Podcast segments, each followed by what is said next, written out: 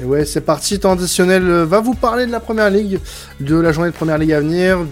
Pas que, hein, on va avoir des sujets autour de, du championnat anglais avec euh, la belle équipe euh, Florian, Florent, Alan et Imad qui vont m'accompagner pendant ces 30 minutes pour parler du foot anglais. Et on va commencer, Florent, avec forcément, voilà, avec ce que l'Angleterre a connu. On a dû reporter nos projets d'une semaine, mais on va forcément parler euh, de la grosse actu euh, du moment en, Angleterre, c'est le licenciement de Tourelle et euh, la nomination de Graham Potter du côté de, Chelsea. Oui, complètement. Déjà, tout d'abord, nos condoléances à la famille royale qui nous écoute assidûment. donc, on leur transmet toute sympathie dans ce moment difficile. Et puis, je suis pas pour le reste, j'aurais tenté celle-là, mais bon, pourquoi pas. Et puis on va parler donc oui, du licenciement de Tourelle qui a été assez soudain en, première ligue, qui a surpris beaucoup de monde. Avant de vous lancer sur le débat sur si ce licenciement vous paraît légitime ou pas, je voulais un peu vous recontextualiser un peu ce qui s'est passé, vous dire déjà dans un premier temps que le départ de Tourelle n'est pas forcément lié au résultat sportif. Euh, son départ a fait suite à la, à la déroute contre, contre le Dynamo Zagreb. Le Dynamo Zagreb, voilà, je vais dire Zurich, excusez-moi. Euh, donc en Ligue des Champions, mais même avant ce match-là, on pensait que Tourelle allait partir. Euh, Ted Bolly avait déjà beaucoup de doutes. Premièrement, pourquoi? Parce qu'il pensait que Tourelle n'était pas la personne idéale pour incarner son nouveau projet. Euh, il, voulait vraiment, donc je pense, son homme qui colle à ses idées. Alors après, on pourra discuter de quelles sont les idées de Ted Boehly, tellement il prend des, décisions vraiment par impulsivité, je trouve, et pas vraiment de manière réfléchie. Mais en tout cas, voilà. Pour vous donner deux trois exemples, euh, Premièrement, Ted Bolly avait créé un groupe WhatsApp et euh, sur lequel euh, Thomas Turel n'était pas très actif. Bolly l'a mal pris puisqu'il pensait vraiment que ce groupe WhatsApp pouvait être un lieu d'échange entre lui et Turel. deuxièmement, Turel avait eu aussi une responsabilité accrue lors du mercato avec un choix de recrues qu'il pouvait faire. il donnait son, son avis sur les cibles à prioriser Tourelle n'était pas forcément fan de l'idée, il préférait déléguer ça auparavant, par exemple, à quelqu'un comme Petr Sech, qui est parti euh, suite à la rachat de Boily. Donc il y avait des tensions par rapport à ça qui n'ont cessé de se creuser au fur et à mesure euh, du début de saison, on va dire.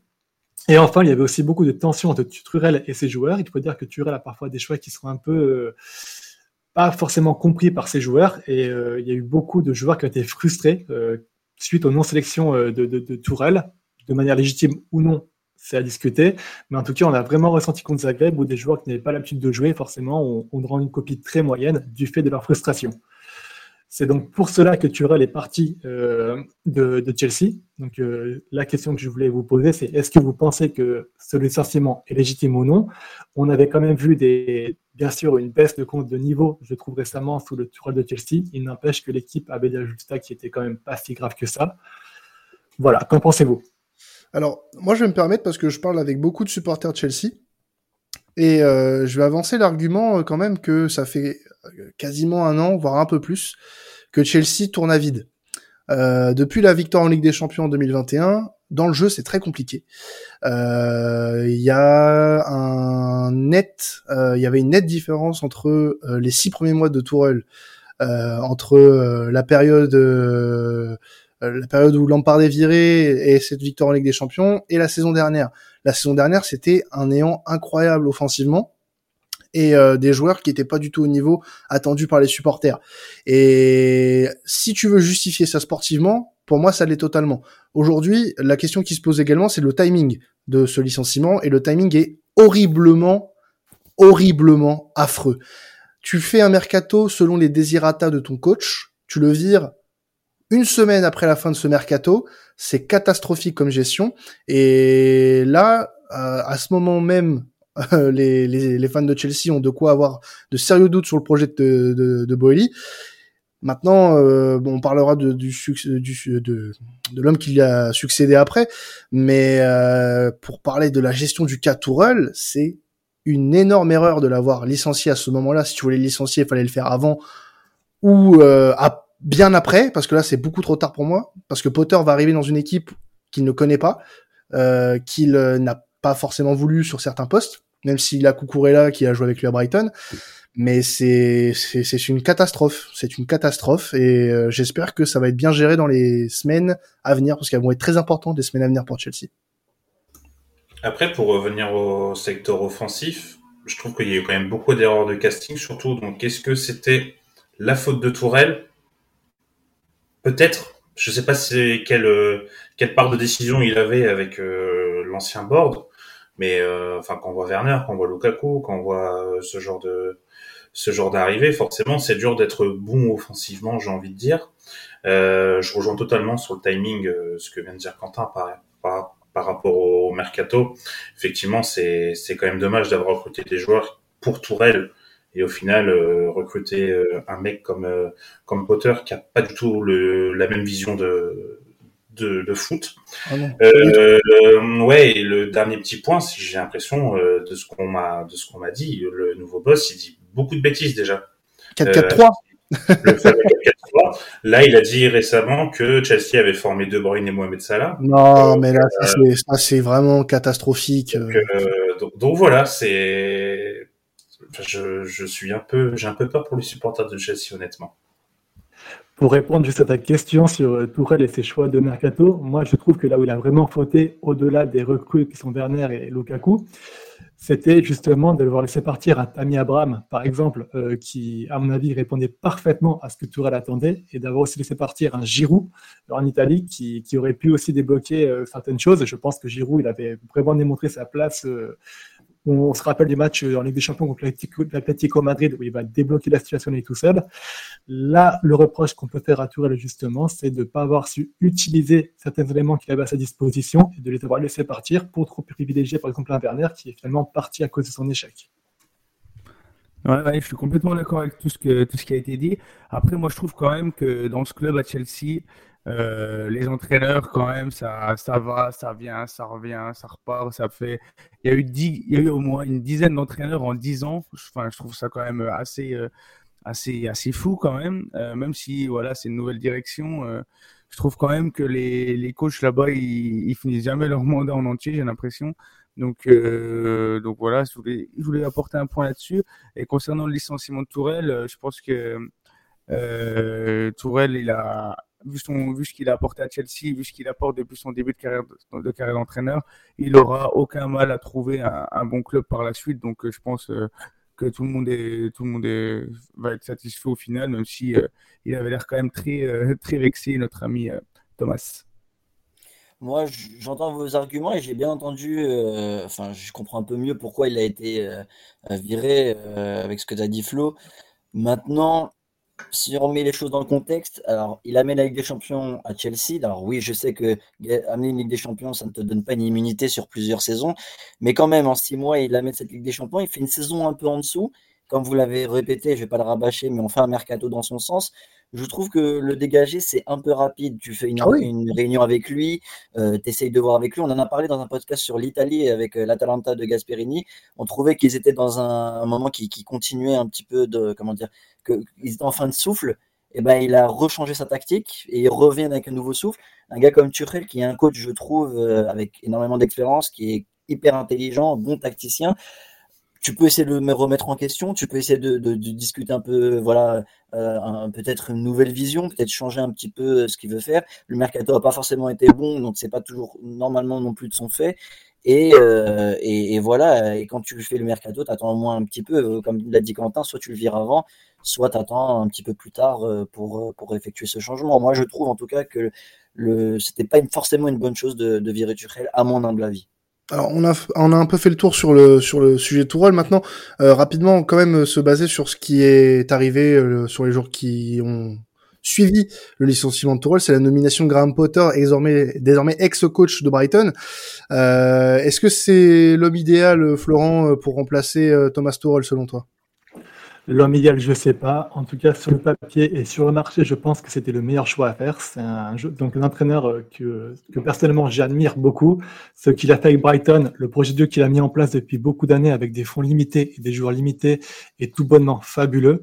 Cette saison, à mon avis, sans son départ avec Brighton, aurait pu être la saison de la confirmation avec euh, un top 5, un top 6 sur lequel ils auraient pu batailler. Donc je suis très triste de le voir partir à, à Chelsea, même si je pense que c'est un très bon pas pour sa carrière. Attention quand même, je pense, pour Potter, il va devoir pour la première fois être en face d'un club qui a des ambitions. Est-ce qu'il va réussir à s'adapter à une institution qui est Chelsea Et comme Flo l'a un peu euh, déjà parlé, c'est que comment il va réagir pour travailler avec Boeli, qui est un homme qui a l'air de beaucoup s'investir, qui parle beaucoup d'un plan sur le long terme, d'idées sur le long terme, mais qui prend quand même beaucoup de décisions sur un coup de tête. Hein. Je vous rappelle que Kukureya, il le fait en 2-3 jours parce qu'il commence un peu à bouder et à avoir un marre, entre guillemets, de se prendre des, des, des, des vents sur le marché du transfert. Donc euh, c'est un choix qui était impulsif et qui n'était pas une des priorités de Chelsea à la base. Le licenciement de Turel, c'est aussi quelque chose qui est très impulsif. On a l'impression, et euh, comme on l'a dit en plus, le mercato était préparé pour Tourelle, donc euh, il n'y a vraiment aucune cohérence dans ces premières décisions-là. Je ne sais pas vraiment où c'est qu'il est en train de mener Chelsea. La collaboration avec Potter risque de prendre du temps. Potter va devoir avoir du temps. On l'a déjà vu euh, mercredi Chelsea a gagné un peu à l'arraché, mais c'est tout à fait normal. Hein. C'est, un changement d'entraîneur qui arrive. Il y a des choses à voir. Euh, Aubameyang a été installé. Je pense que Potter préfère avoir Bolra euh, en, attaque à sa place. Il va devoir avoir besoin de temps. J'espère que Boli va lui en donner. Et euh, parce que on passe pas de Brighton à Chelsea aussi facilement que ça en a l'air. Il va faire des faux pas, il va faire des fautes. Il faudra l'accepter si on veut construire un projet sur long terme. Et moi, du coup, j'avais une question pour toi, Flo. Euh, du coup, euh, au vu du, mauvais début de saison de Chelsea, euh, tu penses que les, ambitions de la saison pour euh, Potter, ça serait quoi au niveau du, championnat et de la Coupe d'Europe? Il faudra qu'il fasse le top 4. C'est obligatoire. On parle quand même de Chelsea. C'est un club qui a des ambitions pour ça. Donc, malgré un mauvais début de saison, ils sont encore en mesure d'accrocher ce top 4. Et en Coupe d'Europe, honnêtement, je ne sais pas ce qu'est un Boeli. Euh, je pense qu'il faudrait au moins qu'il se qualifie en huitième de finale. Et puis après, euh, on verra ce que, ce donnera la saison. C'est la moindre des choses. Voilà. Ce sera le, je pense que le strict minimum est attendu c'est sur cette saison-là. Et j'espère qu'il sera soutenu et qu'il aura les joueurs qu'il voudra pour réussir euh, dans ce club de Chelsea en tout cas une situation à suivre du côté de Chelsea parce que ça ça va être assez euh, électrique ces prochaines semaines parce qu'il y a aussi un match à rattraper face à Liverpool qui va être euh, un indicateur assez euh, je pense éloquent sur ce que Graham Potter va faire avec Chelsea. Autre match, enfin autre match, on va traiter du premier match du week-end puisque il y a eu des il y a des reports notamment dus euh, toujours à ce euh, deuil euh, royal que connaît l'Angleterre. Tottenham qui va recevoir Leicester, Tottenham qui vient de perdre en Ligue des Champions face au Sporting 2-0. Qu'est-ce qu'on peut dire sur ce match-là face à une équipe de Tottenham qui a plutôt bien réussi son début de saison face à une équipe de Leicester qui bah, désormais bah, va se cantonner à bah, essayer de se sauver tout simplement Exactement. Donc, côté Tottenham, tu l'as très bien dit, première défaite de la saison. Ça va être intéressant de voir comment ils vont réagir et comment, euh, quelles actions vont être prises. On sent quand même une équipe de Tottenham qui est très en difficulté sur le jeu euh, de manière générale. Alors, ils ont fait des très bons matchs contre Nottingham, par exemple, euh, entre autres. Il n'empêche qu'ils ont quand même des difficultés à créer du jeu et à, essayer de s'imposer, je trouve, à imposer leur rythme avec Conte. Il y a beaucoup de difficultés. Il y a une chose que je voulais parler avec vous, c'est que donc on a un joueur en particulier sur le front de l'attaque qui est en très grande difficulté, c'est Son. Euh, il a mis zéro but euh, depuis le début de la saison, des prestations vraiment très en dessous de ce qu'il faisait. Euh, Conte semble encore lui faire confiance, mais jusqu'à quand? Est-ce que ce match contre Leicester pourrait être l'occasion pour lui de mettre Son sur le banc et de le faire reposer pour faire jouer un Kulusevski qui me paraît être au-dessus de lui, avec un Richarlison qui a quand même montré une belle envie et un beau caractère, et un Kane en chef d'orchestre de cette attaque? Qu'est-ce que vous pensez de la forme de Son et est-ce que vous pensez que Conte va enfin faire du turnover et mettre son joueur préféré entre guillemets sur le banc? Moi, je pense que oui, mais je pense que ça se fera pas. Euh, pas parce que Conte, oui, effectivement, ça a l'air d'être un peu son chouchou, mais euh, moi, je trouve que Harry Kane, il joue énormément avec Son. Dès qu'il a la balle et qu'il veut jouer, il cherche forcément Son. Et j'ai l'impression que le fait de pas vouloir sortir, sortir Son, pardon, c'est surtout pour mettre Harry Kane dans de bonnes conditions. Je sais pas ce que tu en penses, mais en tout cas, euh, c'est un peu ce ressenti que j'ai moi quand je regarde Tottenham. Et euh, même parfois, je trouve que Kane, il pourrait donner à Richarlison, il le fait pas forcément. Euh, et pour moi, c'est peut-être ça euh, la raison de la titularisation de Son en tout cas. Tu as entièrement raison, c'est un peu l'héritage de, de Mourinho en fait, qui avait bâti toute sa tactique sur l'entente entre Son et Kane. D'ailleurs, c'est sous Moreno que les deux joueurs ont le plus performé en battant le record de buts et de passes décisives ensemble. Mais ces reliquats euh, qu'il y a sont vraiment très handicapants. Je, suis d'accord avec toi. Kulusevski a réussi à s'imposer, euh, mais c'est vrai qu'il est quand même toujours un peu en dessous de Son et Kane. Et cette relation doit être brisée. Euh, il y a beaucoup de politique à faire dans ce vestiaire-là, avec un Ken qui prend beaucoup de place et qui a contenté. On se rappelle que Ken a voulu partir déjà il y a deux ans et beaucoup, beaucoup, beaucoup d'efforts ont été faits du côté de Tottenham, peut-être trop. Un déséquilibre qui est peut-être créé par rapport à ça. Et c'est vrai que je, suis d'accord avec toi. Euh, tu, soulèves un très bon point. Peut-être que cette politique empêchera euh, Stan d'aller sur le banc. Moi, j'aimerais qu'on parle quand même deux secondes de, de Leicester, parce que je l'ai dit tout à l'heure, on a une équipe qui est méconnaissable, un point seulement en six matchs. On parle du champion d'Angleterre 2016 quand même. Euh, une équipe qui a fait euh, rêver euh, beaucoup euh, de personnes il y, a, y a, quelques années. Et aujourd'hui, c'est c'est vraiment une ruine ce, ce club. Il y a y a un coach qui pour moi n'est plus du tout en, en raison en raison d'être. Mais le, le problème c'est que aujourd'hui, ok, t'as Rogers qui n'est peut-être plus l'homme de la situation, mais qui peut relever Leicester aujourd'hui? Leicester, à part, moi, à mon sens, euh, va vivre une saison très très très compliquée. Et Rogers ou quelqu'un d'autre ne pourra pas changer grand chose parce que cette équipe là c'est pas qu'un problème de coach. Il y a un problème plus profond que ça. Je pourrais pas l'analyser comme ça tout de suite parce que c'est trop tôt. Mais j'ai l'impression que cette équipe il y a un réel problème euh, qui va au-delà euh, du coach. Moi, je sais pas ce que t'en penses, euh, Florent, mais en tout cas, je pense que cette équipe, elle est en perdition totale et que c'est pas forcément dû à Rogers. Je suis d'accord avec toi. En fait, avec Leicester, on paie les pots cassés depuis deux ans. Depuis deux ans, il y a une politique absolument catastrophique avec un manque d'ambition complet.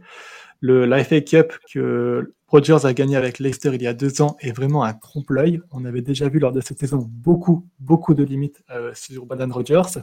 Et euh, la, direction, donc malheureusement, qui est nouvelle depuis le décès donc, du proprio euh, thaïlandais qui avait réussi à porter temps à Leicester, son fils est quand même beaucoup moins engagé avec le club. Alors, il a eu beaucoup de problèmes financiers avec le, le Covid aussi. Son entreprise, euh, qui est King Power, a, a, beaucoup souffert du Covid en Thaïlande. Et justement, si les recrues n'ont pas été faites cette, saison-là sur ce mercato, c'est qu'il y a beaucoup de difficultés financières aussi. Mais il n'empêche que depuis deux ans, ils avaient les moyens pour investir euh, cette victoire en FA Cup. Euh, ils avaient tout pour faire. Euh, tu, tu l'as très bien dit. Et ils n'ont rien fait. Ils ont laissé l'équipe se détériorer, perdre des éléments cadres. Alors, bien sûr, réussir parfois à renouveler des, joueurs comme Madison euh, pour sauver un peu euh, et contenter les fans, mais ce n'a pas suffi. Et euh, on a vu Leicester saison après saison s'enfoncer dans la médiocrité, se contenter de ça, malgré beaucoup de signaux faibles. Et aujourd'hui, tu en paies le prix très très fort. Tu risques de prendre un retour de bâton cette saison-là. À voir comment ça va se passer. Je ne vois pas Rogers finir la saison en tout cas, c'est sûr. Mais tu l'as très bien dit, je ne vois pas qui d'autre pourrait réussir à faire mieux avec cet effectif et l'état de cette équipe-là aujourd'hui. Moi, j'avoue que je suis très surpris aussi de, quand même, de la position de Leicester actuellement. Euh, je voulais savoir, Flo, justement, euh, ce que tu pensais de cette équipe. Alors, je sais que pour le moment, on est encore en début de saison. Euh, est-ce que tu les vois batailler pour le maintien toute la saison ou est-ce que tu penses qu'ils vont engranger assez de victoires pour jouer le, le ventre mou d'ici peu? C'est la grosse inconnue en fait, puisqu'ils ont. En fait, l'équipe de Leicester est vraiment divisée en deux. Tu as une très très séduisante, avec quand même un Jimmy Vardy en fin de carrière, mais très très bon, un Madison qui est absolument euh, revivoltant et, et, très très bon. Et il y a Nacho euh, aussi qui, n'a pas dit son dernier mot. Donc tu as beaucoup de joueurs qui leur permettent de, faire des, très bonnes euh, séquences offensives, mais défensivement, c'est à la ramasse complet en fait. Et c'est ce qui fait peur. Euh, un Soyuncu est vraiment euh, complètement euh, à la ramasse. Derrière, euh, tu as aussi un Brian Bertrand qui s'est recruté à gauche, qui est aux fraises complet. Il n'y a plus aucun joueur défensivement qui tient la baraque. Ils ont perdu euh, Smashel euh, sur ce mercato-là et on ne sait pas encore qui va prendre la place de gardien de but. Hein. Ça joue entre Ward, euh, qui semble tenir la corde pour le moment, mais jusqu'à quand, on ne sait pas. Iverson est aussi juste à côté et pourrait faire des bonnes choses. Euh, voilà, ce qui pose problème à Leicester, c'est la défense. Et s'ils n'arrivent pas à corriger leur problème de défense, ça, ça va leur faire mal. Une chose qui leur a posé beaucoup de problèmes en défense aussi, c'est que Rodgers, durant l'intersaison, avait mis en place un nouveau système avec des latéraux inversés et justement un Ricardo Pereira qui avait été euh, vraiment très intéressant et qui proposait donc, euh, de, faire un peu comme ce que fait City et toute proportion gardée avec des latéraux inversés qui revenaient au milieu de terrain pour lancer le ballon et un Ricardo Pereira qui était très intéressant dans ce rôle-là. Pereira s'est blessé durant l'intersaison pendant six mois et depuis la blessure de Pereira, on sent que défensivement et euh, Rodgers n'arrive plus à composer une animation défensive assez cohérente et n'a pas de latéraux assez forts et assez intelligents pour être des latéraux inversés. Donc c'est vraiment le gros défi de Rodgers et tant que la défense ne sera pas solidifiée, je ne pense pas que Leicester pourra faire autre chose, pourra faire le ventre mou. Et là, pour le moment, en tout cas, jusqu'à la trêve internationale pour la Coupe du Monde, je pense qu'on s'orientera vers une équipe qui jouera le, le maintien. Et suivant le mercato qui sera fait cet hiver ou non, on pourra peut-être aller dans le ventre mou. C'est vraiment une équipe à deux visages. Alors on va passer sur une autre rencontre les gars, on va passer sur Brentford Arsenal. Euh, plein de, petits sujets à l'intérieur de ce match. On va parler d'Ivan Toney, on va parler de la première défaite de la saison d'Arsenal face à United il y a deux semaines de ça maintenant. Euh, plante-nous ce beau décor, euh, Florent. Qu'est-ce qui va se passer? Oui, oui messieurs, je vous donne des excuses. Je ne vous ai pas parlé d'Ivan Toney euh, juste, juste avant. Il a été sélectionné en, sélection d'Angleterre. Donc, pardonnez-moi et laissez-moi vous présenter ce magnifique joueur que, j'adore. Donc, Ivan Toney, joueur de Brentford attaquant qui, qui a tout de l'attaquant moderne. Franchement, euh, très très bon dans les duels aériens, qui tient la balle très très facilement. Un QI foot magnifique. Alors, pour vous parler de ce QI foot, laissez-moi vous parler du but qu'il a mis euh, le triplé contre, Leeds il y a deux semaines. Ivan Tony récupère la balle sur un mauvais dégagement de, Meslier au 40 mètres. Meslier est avancé euh, et donc il a fait ses buts complètement vides. Et que va faire Ivan Tony Est-ce qu'il va faire comme tous les joueurs médiocres à tenter des frappes euh, comme ça directement une touche de balle? Non, messieurs. Ivan Tony est intelligent. Ivan Tony respire le football et Ivan Tony va avancer avec le ballon. Ça va permettre de faire remonter tout son bloc et à ses alliés de faire des appels de balles qui vont déstabiliser la défense. Et là, à ce moment-là du match, Leeds ne sait plus comment il s'appelle. Leeds, ce n'est plus Leeds. Leeds, c'est une équipe de, district qui est complètement déboussolée par le génie de Ivan Tony, qui va ensuite arriver à l'entrée de la surface de réparation et qui va mettre une amour de, et qui va mettre une amour de feuille morte à faire pâlir de jalousie Olivier Hatton. Franchement, c'était un geste de grande classe qu'on ne peut voir pas tous les jours sur la première ligue. Donc, messieurs, Ivan Tony, c'est vraiment la petite pépite de première ligue et il était sélectionné en premier au Free Lions là euh, pour les prochains matchs internationaux. Je voulais voir avec vous si vous pensiez ou non qu'il a une chance de s'imposer avec euh, la sélection de Southgate. Il y a du monde. il y a du monde. Euh, après, moi, ce que j'ai remarqué sur les dernières saisons, c'est qu'il y a eu beaucoup de turnover quand même dans le secteur offensif. mais son début de saison, il est, il est hyper convaincant. Euh, il est hyper convaincant. Et est-ce qu'aujourd'hui, euh, en Angleterre, il y a un joueur aussi euh, aussi décisif, aussi aussi comment dire, j'allais pas dire convaincant, mais évident que lui pour aller dans les 23. Alors, il aura sa place dans les 23 je pense. Euh, Est-ce qu'il pourra jouer un rôle à la Coupe du Monde L'avenir nous le dira, mais c'est vrai que son début de saison, il peut nous laisser penser à, ce, cette, optique-là, donc moi je serais pas surpris. Il y a de la concurrence quand même, sachant que euh, l'Angleterre joue avec une seule pointe. Euh, on a, bon, Harry Kane, je pense qu'il est un peu indéboulonnable, mais on a euh, Dannings, on a euh, Watkins, on a Callum Wilson de Newcastle. Donc ça se jouera, je sais pas lequel est en avance par rapport à l'autre. moi, d'un point de vue footballistique, oui, je dirais que Tony clairement a sa place, mais est-ce que Southgate pense ça? Sachant que Southgate, ce qu'il pense des fois, c'est pas très compréhensible. Donc, mm. euh, donc à voir.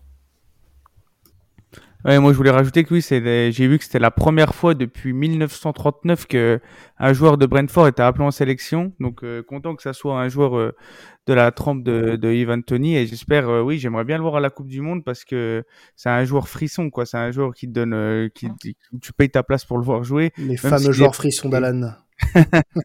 la rubrique.